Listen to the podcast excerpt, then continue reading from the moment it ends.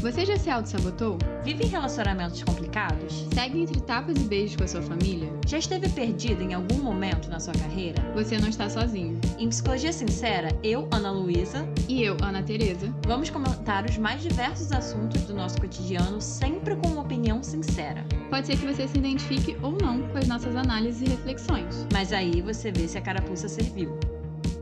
E aí, gente, bem-vindos a mais um episódio do Psicologia Sincera. E hoje a gente vai fazer aquele quadro que vocês amam, é o nosso carro-chefe aqui. E que ele mudou de nome. Eu tô passada, chocada. Essas meninas estão muito exaltadas. O quê? Ah, é um babado forte. A gente sempre falava que a gente não tinha um nome muito criativo para o nosso quadro de histórias de ouvinte, são histórias que vocês mandam. Mas agora a gente teve uma ideia de um ouvinte que mandou pra gente que nós achamos geniais e nós abrimos uma enquete no último episódio que a gente fez desse quadro. Pra ver, né, se vocês iam gostar ou não dessa ideia, a gente queria decidir junto com vocês. E ficamos muito felizes de saber que vocês amaram a ideia do nosso ouvinte, tanto quanto assim a gente. E agora esse quadro vai passar a se chamar Analisando. Né, são duas Anas, então nós vamos analisar as histórias que vocês mandam pra gente. Ana, Lisandro, E é muito importante que, se você caiu aqui de paraquedas, a gente explica um pouco como é que funciona esse quadro. Vocês mandam histórias pra gente sobre alguma questão que vocês estão passando na sua vida. E essas histórias aqui são contadas em anônimo. A nossa intenção não é machucar ninguém, não é ofender ninguém, é tentar dar uma orientação e uma ajuda dentro das possibilidades de um podcast, né, que a gente pode oferecer. E a gente sempre tenta juntar histórias parecidas. Então a gente pega duas histórias que têm uma temática similar, pra gente até falar coisas similares, ter uma coerência, né, o episódio. E aí a gente analisa, dá os nossos palpites, nossos pitacos, como uma forma de ajudar e orientar vocês. E o tema do episódio de hoje é um tema que vocês volta e meia perguntam pra gente, mandam história pra gente, então a gente quis fazer um episódio dedicado a isso, que é até onde você pode ajudar quem você ama. Até onde você pode ajudar uma pessoa que tá com depressão, com ansiedade, uma pessoa muito querida que não tá bem. Acho que isso é uma temática muito importante pra gente até entender, né? Até onde vai o nosso limite, até onde não vai. Então esse é o tema do episódio de hoje. Até onde a gente pode ir. E eu acho que a gente vai trazer muito essa reflexão aqui hoje. Lembrando, gente, que essas histórias a gente coleta através de vocês, né? Obviamente, histórias de ouvintes. Então vocês podem mandar pra gente lá no nosso Instagram, arroba podcast Sincera, ou pro nosso e-mail, podcastpsicologiasincera.gmail.com, que a gente tá sempre com as portas abertas pra receber as histórias de vocês. E aí, com isso, a gente vai selecionando histórias com temas parecidos pra trazer pra cá. Então, só pra deixar aí em aberto, quem quiser que a gente comente a sua história, é só mandar pra gente. Então, vou começar com a primeira. Oi, meninas! Estou desesperada, precisando da ajuda de vocês. Tenho 21 anos e um namorado de 22 anos. Namoramos faz quase 4 anos e ele sempre foi muito antissocial e eu, por ser mais caseira, adorava. Começamos a namorar no colégio e foi onde todo o problema começou, porque ele já tinha repetido de ano quando entrei na escola e quando eu passei, ele repetiu de novo. Era escola federal e integral. Sempre foi muito puxado e o fato dele já ter perdido sempre mexeu muito com ele. Na terceira vez que ele repetiu de ano, ele desistiu da escola e na época ele não quis contar para a mãe dele. Ele saía de casa dizendo que ia para a escola e ficava na rua esperando para voltar para casa. Ele começou a desenvolver depressão e sempre foi muito ansioso. Desde o meu primeiro conflito com a minha mãe, ela me disse sobre a importância de fazer terapia e já fiz várias vezes. Porém, com a mãe dele não é tão simples assim. Ela nunca acreditou em terapia, fica diminuindo pessoas que precisam e dizendo que são fracos, e infelizmente ela consegue influenciar muito o meu namorado, tanto que ele tem muita resistência para ir. Tento convencer ele a frequentar há anos, mas nunca funcionou. O fato dele não ter conseguido se formar na federal e não ter conseguido um emprego, porque a mãe dele sustenta sozinha ele e o casal de irmãos mais novos que ele tem, acabou com o psicológico dele. Hoje em dia, ele não acredita que é capaz de trabalhar em lugar nenhum, já teve algumas tentativas, mas sempre desiste porque é extremamente inseguro e tem medo de alguma coisa dar errado. Sempre que começa a trabalhar em algum lugar, ele fica extremamente ansioso, triste e com medo. Na semana passada, ele começou a trabalhar em um mercadinho e ele entrou numa depressão profunda atualmente. No segundo dia de trabalho, ele disse que queria se matar e que não sabia qual era o problema dele, que ele não tinha jeito e não conseguia ser feliz. Não foi a primeira vez que ele teve crise de depressão, mas as mensagens que ele me mandava parecia que ele estava se despedindo de mim. E eu comecei a me desesperar demais. Tentei convencer ele de ir para terapia. Disse que com ajuda profissional ele poderia encontrar a felicidade que ele sempre procurou. Deixei claro que não seria na primeira sessão, nem um milagre, mas que com o tempo ele iria melhorando e queria ficar tudo bem. Às vezes, em um momento de crise, ele diz que só está aqui ainda por minha causa. E é injusto falar isso para mim. É muita responsabilidade nas minhas costas. Ele nunca falou sobre os pensamentos suicidas para mais ninguém, mas depois dessa de agora, eu não aguentei e fui conversar com a mãe dele, que já tinha percebido que estava acontecendo alguma coisa com ele, mas ele não desabafa com mais ninguém. Porém, minha sogra não reagiu como eu gostaria. Ela disse que ele não pode sair de mais do emprego, que ele é fraco e ficou comparando ele com outros rapazes da idade dele. Disse coisas horríveis e eu já estou com um psicológico extremamente abalado nos últimos dias, porque até então só eu sabia e tinha medo de me sentir mais culpada se o pior acontecesse. Lembra que eu disse que ele é extremamente influenciável por ela? Pois bem, hoje é terça-feira e a última crise tinha sido domingo e eu estava aos poucos convencendo ele de aceitar terapia. Consegui até marcar com urgência no SUS para quinta-feira e, adivinha, ele fez umas coisas erradas no trabalho, que não chegou a comprometer o trabalho em si, mas que abalou ainda mais o psicológico dele e quando chegou em casa e contou para a mãe, ela brigou com ele e ele ficou ainda mais mal. Ela fala coisas horríveis para ele que ele acredita. Ele acredita que é fraco, porque ela diz que só gente fraca faz terapia. Diz que não é capaz de nada, e eu tento convencer ele do contrário, mas não adianta. Parece que eu corro, corro, corro para conseguir uma mínima esperança de que ele frequente a terapia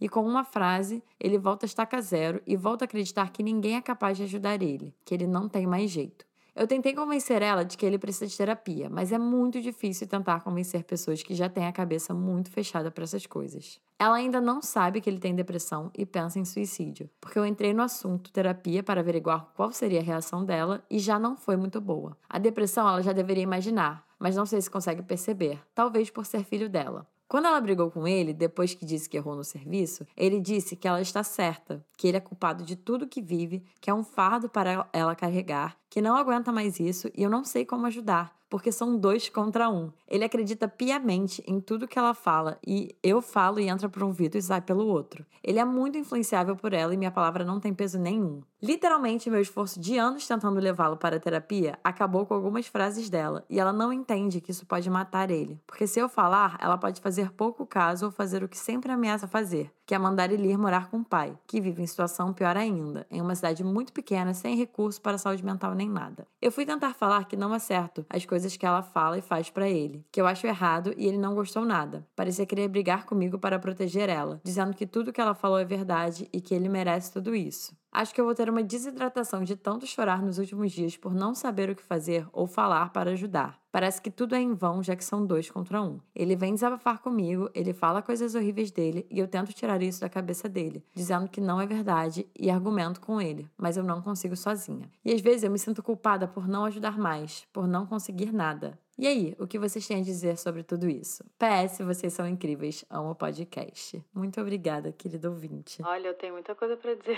é. sobre essa história. História longa com muitas coisas para serem ditas, né? Mas vamos por partes. Então vamos lá. O... Você falou muito do seu namorado, praticamente a história toda foi sobre seu namorado. Então vou começar falando um pouquinho sobre ele, né? Você fala que para ele é muito difícil de aceitar ajuda e eu fico pensando aqui o quanto ele idealiza a mãe dele, ou o quanto ele ainda não fez essa transição de ver a mãe dele, né, como uma pessoa de referência para questionar a mãe dele. Porque quando a gente vai crescendo, vai ficando mais velho, a gente começa a ter mais espaço, até na adolescência, de questionar mais os nossos pais, de entender, olha, a minha família funciona assim, as pessoas falam assim, mas o mundo lá fora pode funcionar de outra maneira. E eu sinto que ele ainda não fez muito essa transição de começar a questionar essa mãe. E nem sei se vai fazer, tá? Porque tem gente que não faz essa transição e aceita como verdade, é, escrito em pedra, o que os pais falam. Que é o que tá me parecendo que é o que ele faz. Então, uma pessoa, né, que cresceu a vida inteira ouvindo que é um fracasso, que é fraco, que é inútil, enfim, essa pessoa vai ter crenças muito negativas sobre si mesma. E se você não vê muita perspectiva em si mesmo ou uma perspectiva de futuro para você, você vai começar a se auto-sabotar, você vai começar a tomar escolhas que reforcem essa ideia que você tem sobre você. É muito louco de pensar sobre isso, mas você tá me falando que ele, assim, cresceu sofrendo um abuso, porque isso é uma violência psicológica que ele tá sofrendo na casa dele. Ele pensa coisas horríveis sobre si mesmo, que é a reprodução do que a mãe fala dele, né? Que ele já internalizou. E, obviamente, esse garoto vai ficar depressivo. Assim, eu não consigo ver outra saída, porque ele não questiona essa mãe, ele internaliza esse discurso, assim, totalmente de menosprezar ele da mãe. Ele não recebe apoio. E eu sinto tanta peninha dele que você traz na história, né? Que ele ainda conta as coisas pra mãe, né? Numa esperança, numa tentativa que essa mãe vai fazer diferente, que essa mãe vai acolhê-lo. E é muito triste de ver tudo isso, porque talvez essa mãe nunca vá acolhê-lo, porque ela não sabe fazer isso. Com certeza. E aí o que eu fico pensando é muito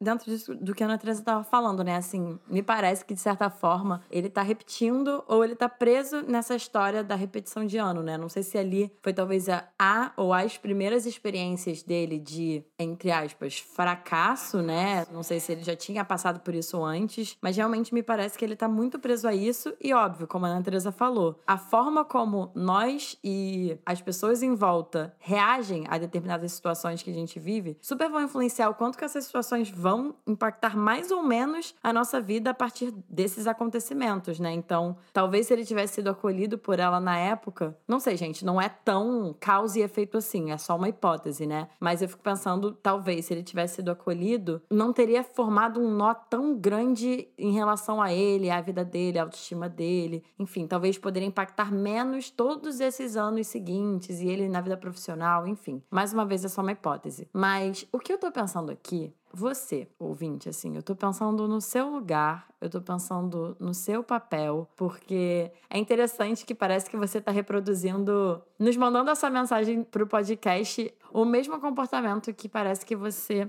tem, né, no seu dia a dia, na sua relação com ele, que é você manda uma história em que você claramente está sofrendo, você claramente também tem suas questões e não tá fácil para você viver isso tudo, mas você fala dele, você fala da sua preocupação com ele. Só quero fazer um parênteses porque óbvio que quando a gente se relaciona com pessoas, seja em amizades muito profundas, seja com a nossa família, seja um relacionamento amoroso, óbvio que a gente se preocupa com as pessoas. Óbvio que a gente não quer ver as pessoas mal, a gente não quer que as pessoas tenham ideação suicida, mas ao mesmo tempo é muito importante que a gente entenda o nosso lugar. Até que ponto também não tá passando dos nossos limites. É isso, assim, eu fiquei um pouco preocupada porque eu imagino, como você falou, acho que de 100% da história, eu acho que 1% é sobre você e como você tá se sentindo nisso tudo, né? Você fala que você acha que vai ter uma desidratação de tanto chorar e tal, que você não tá bem, que você se sente culpada, mas é isso que eu tô pensando, assim, de me parece que, tudo bem, ele precisa de ajuda e a gente ainda vai entrar nesse ponto, assim, do quanto que você consegue ajudar ou não, mas eu também quero chamar a sua atenção para você. O que, que você precisa dessa situação? O que, que você precisa nesse momento? Que acolhimento você precisa também? Você chegou a falar que fez terapia um tempo, né? Não sei se você ainda está em terapia, mas é isso. A gente não quer simplesmente ignorar o fato de que seu namorado está sofrendo, mas a gente também acha importante colocar luz no seu sofrimento, que você, lidando com isso tudo, também provavelmente precisa de ajuda. É isso que a Ana Luísa falou, é muito importante, que me mostra um padrão assim de auto-sacrifício. Arrisco ir mais longe, assim, falando que talvez para você se relacionar com as pessoas, você tem que se sacrificar por elas. Então, assim, não sei se esse é seu padrão, porque a gente só sabe sobre o seu namorado lendo essa história. A gente não sabe nada sobre você. E isso diz muito. Apesar de não dizer nada, diz muito sobre você. Uhum. Então, eu concordo totalmente com a Ana Luísa de todos os pontos que ela levantou. E eu acho muito importante a gente conversar aqui qual é o seu papel. Eu acho que você está desempenhando além do seu papel. Obviamente, é muito ruim, muito difícil ver o seu namorado nessa situação. Nem imagina, assim, como deve estar sendo passar por isso.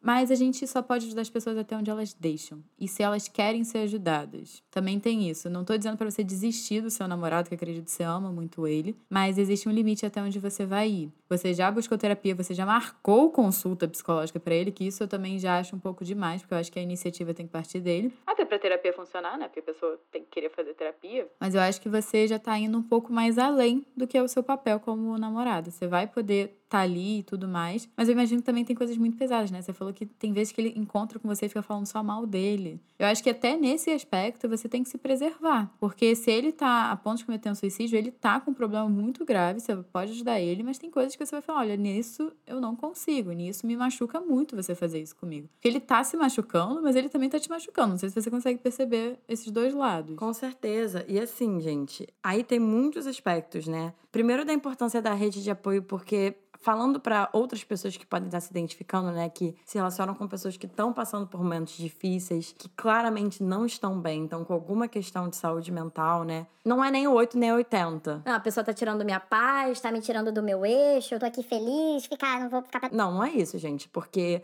se relacionar com as pessoas, seja de amizade, seja de relacionamento amoroso ou qualquer relação verdadeira e íntima, é você estar com a pessoa nos momentos bons e a pessoa nos momentos ruins. Mas, Como a Ana Teresa falou, tem muitos, muitos, muitos limites, né? Então, assim, tem um lugar onde você consegue estar, de fato, como namorada, de você oferecer escuta, você oferecer acolhimento, você oferecer presença mesmo. Às vezes, não tem nada que você possa falar ou fazer que vai mudar o que ele tá sentindo, né? Ou o que ele tá passando, ou a história dele. Ainda tem isso. Ele tem uma história que leva ele a lidar com as coisas dessa forma, a estar dessa forma. E é muito a gente se deparar com a nossa impotência. A gente realmente se tirar desse lugar de salvador e entender que a gente tem um limite do que a gente consegue fazer pelo outro. E quando a gente ultrapassa muito, né, esse nosso limite, o nosso papel, é quando provavelmente as coisas começam a nos machucar também, a nos desgastar também. Eu fico pensando, cara, é o que a Natália estava falando, eu falei também, né? Você contou uma história inteira falando dele e dele e dele, como que ele fica. E eu fico pensando em você, o quanto de tempo e o quanto de energia que você não deve estar gastando nessa situação, né? Eu fico até pensando aqui, se tem alguns outros lugares ou âmbitos da sua vida que você talvez não esteja conseguindo colocar energia porque você já tá depositando tanta. E, gente, a gente tem limite também, né? Do que a gente consegue colocar de energia nas coisas. Então eu fico pensando nisso também. É um lugar muito ingrato de se colocar e de estar, né? Me parece que você tá mediando a relação dele com a mãe dele, que não te cabe, dele com a depressão dele, que também não te cabe,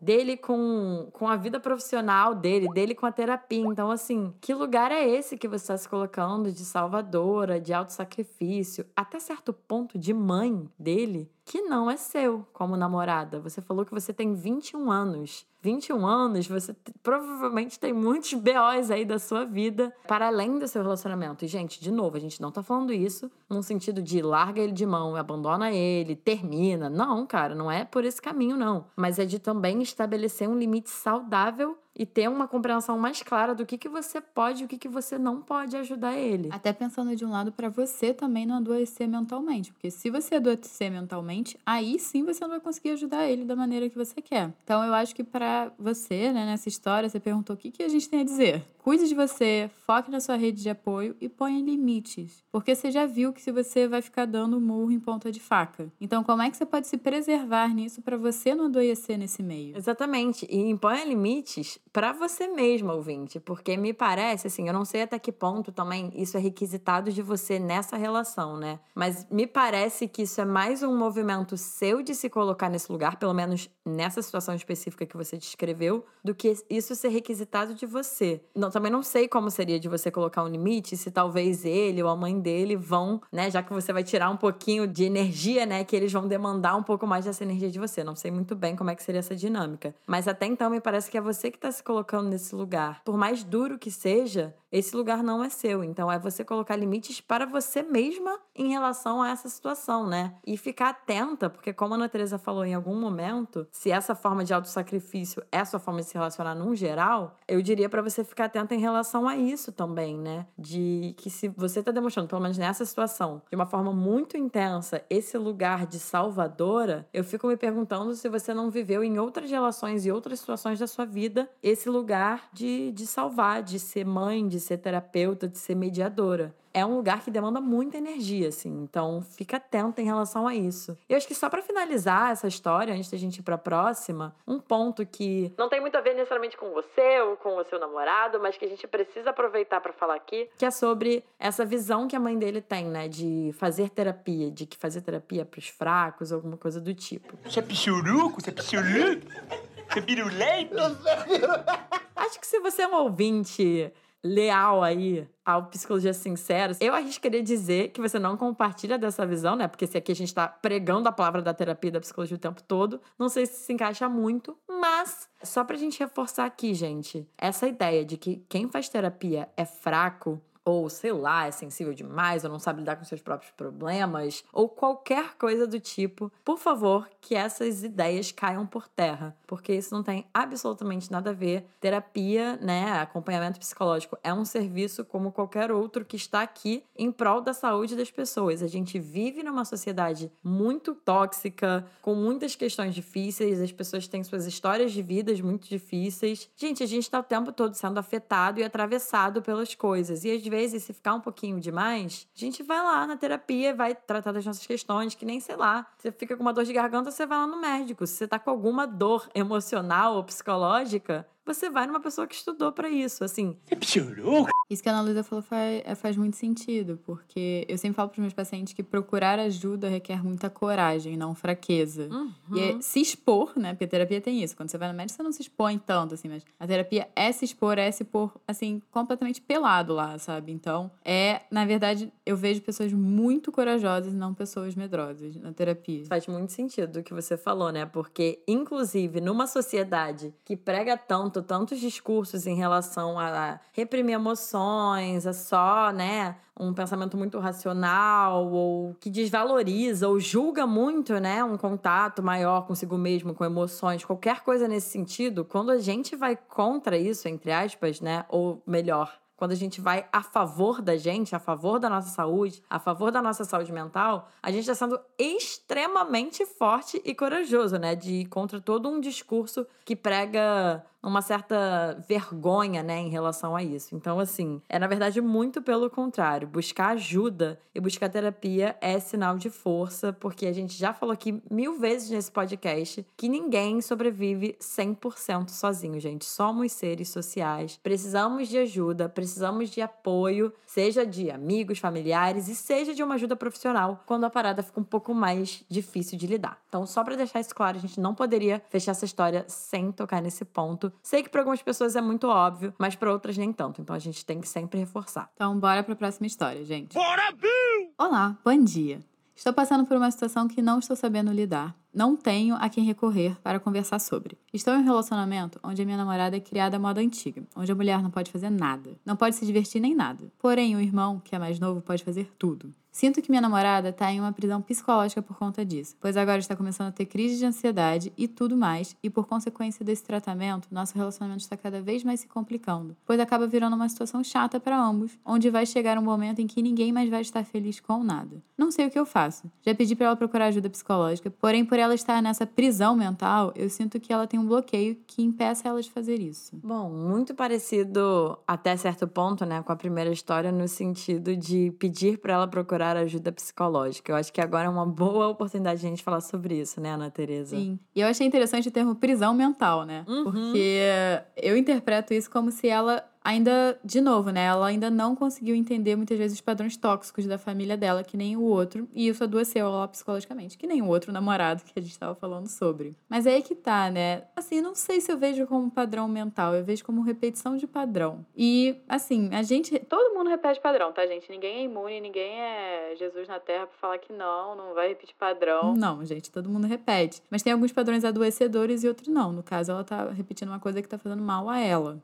Mas eu entendo que é muito difícil, assim, para quem tá de fora, porque muitas vezes pra gente é nítido, assim, é claro que aquilo ali faz mal, é claro que aquela pessoa, sabe, não tá fazendo bem para você, mas para quem tá dentro não é fácil, gente. Eu sempre uso uma metáfora que me, já me falaram numa aula e eu achei muito legal, que assim, são dois peixinhos nadando na água, aí chega um e fala: "Ah, como é que tá a água hoje?" E aí eles se olham assim e falam: o que, que é água? Porque eles nasceram e cresceram na água a vida inteira. Então eles não sabem o que, que é água. E, que tem, e quem tem o grau de consciência que está na água são pessoas diferenciadas. Maravilhoso, adorei essa metáfora. É isso, assim. E, e volta pro que a gente estava falando na primeira história, né? Tem um lugar e tem um limite até onde a gente consegue ir nesse tipo de ajuda, né? Assim, é complicado porque você fala, ah, não sei o que faço, já pedi para procurar ajuda psicológica e tal. Às vezes, você chegou no seu limite mesmo do que você consegue fazer, né? Pode parecer muito frustrante ouvir isso. Assim, parecer não. Deve ser muito frustrante ouvir isso, mas é frustrante mesmo, é frustrante mesmo a gente olhar para as pessoas que a gente ama e que a gente gosta e às vezes enxergar alguma coisa que essa pessoa não tá enxergando, ou só enxergar que essa pessoa não tá bem e a gente se deparar com a nossa impotência em relação a fazer isso. É bem repetitivo em relação à última história, mas esse é o tema do episódio, né? Como que a gente ajuda ou não e qual é o nosso lugar. E é frustrante quando a gente quer tanto ver uma pessoa bem e a gente se depara com esse nosso limite, mas também é importante, gente, a gente ficar atento em relação ao que a Ana Teresa falou, que tem até estudos que falam da eficácia da terapia quando uma pessoa é forçada a fazer terapia versus quando uma pessoa toma de fato essa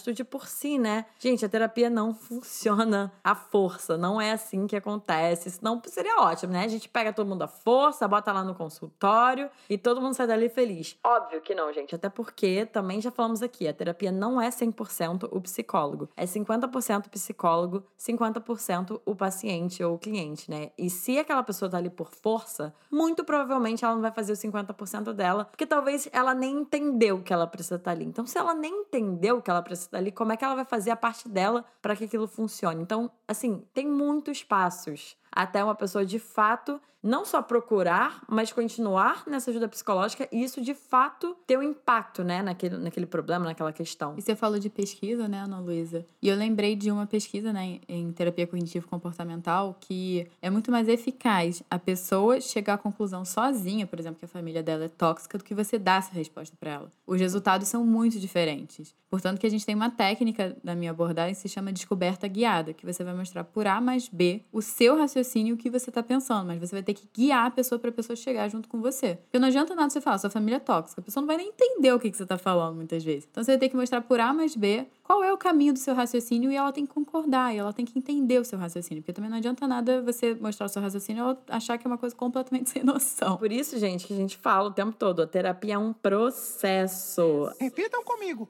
Processo. Até porque, assim, as pessoas. Imagina isso que a Ana Teresa falou: a pessoa chega lá e aí já na primeira sessão putz, ou sei lá, depois de um mês de terapia ou seis meses de terapia, nós, né, enquanto psicólogos e psicólogas, a gente já tem uma certa noção ali do que tá acontecendo, de como que a pessoa funciona, como é que é a família dela. Gente, não é assim, não é a gente pega um dia e faz uma lista, ó, é aqui, é isso aqui que você tá lidando, essa é a sua família, isso aqui. Não tem um manual. É todo um processo em que a pessoa vai ao longo da terapia, ela por ela mesma, e com a ajuda, né, de um profissional que vai auxiliando, como a Teresa falou, que ela vai começando a observar e chegando a essas conclusões. E é a partir daí que as mudanças vão acontecendo. Então, gente, é um processo minucioso, detalhado, muito particular, assim, e, e também, né, de cada pessoa, e tem o tempo de cada pessoa. Então, assim, é realmente complicado, né? Inclusive, uma coisa que a minha professora fala muito é que quando uma pessoa, primeiro, se dá conta que ela precisa de ajuda psicológica, e segundo, procura ajuda psicológica, é como se ela já tivesse começado o processo, né? Mas isso parte dela. E para minha consideração final aqui, para já ir fechando o episódio, eu diria que sim, eu acredito que o seu relacionamento esteja sendo muito afetado por isso. Fico triste assim de saber, mas infelizmente a sua namorada vai ter o processo dela para entender certas coisas e você não vai conseguir apressar isso. Talvez ela entenda, que talvez ela não entenda, que nem eu falei na história anterior. Talvez ela nunca veja essa prisão mental que você mencionou. E cabe você ou acompanhar ela no processo dela, ou entender talvez que ao longo do tempo você também vai amadurecendo, porque você também começar a questionar a família, né? Já mostra uma maturidade emocional sua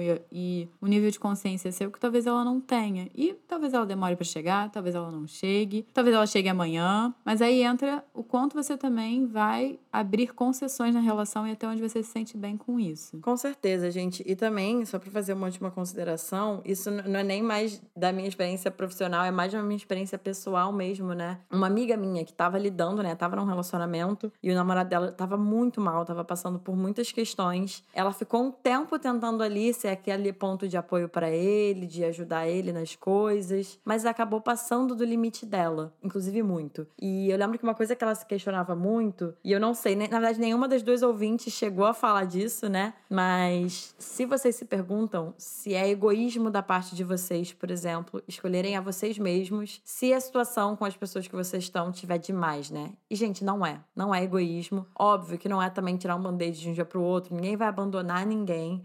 Mas é isso, assim, relacionamento, infelizmente, não é só amor que sustenta um relacionamento. As pessoas têm suas questões, elas são atravessadas por inúmeras coisas, e por mais que o relacionamento é uma coisa, a família é outra, o indivíduo é outra, mal ou bem, essas coisas elas se entrelaçam, elas se atravessam. Então, é bem o que a Natureza falou, assim, de cabe a você, na verdade, entender que não tem como você apressar o processo dela, e é muito mais uma escolha de, tá, tá difícil, tá afetando o relacionamento, me faz mal ver ela assim, mas eu quero continuar aqui, entendendo que você vai continuar com ela como ela está hoje e como ela vai persistir ali no processo dela, né? Ou se você vai chegar à conclusão de que talvez não faça tanto sentido, às vezes não é o momento, e reforçando, se for o caso, isso não é egoísmo de forma alguma, só queria deixar isso muito claro.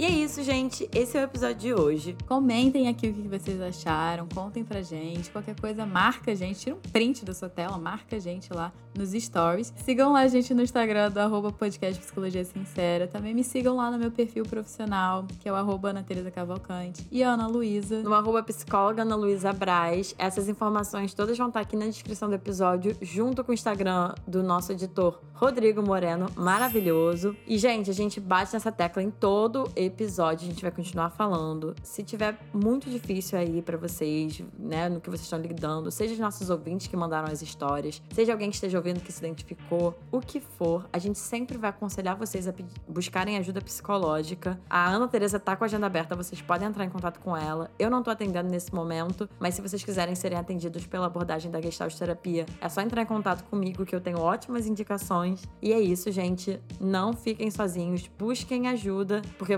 merecem. E é isso. Um beijo e até o próximo episódio.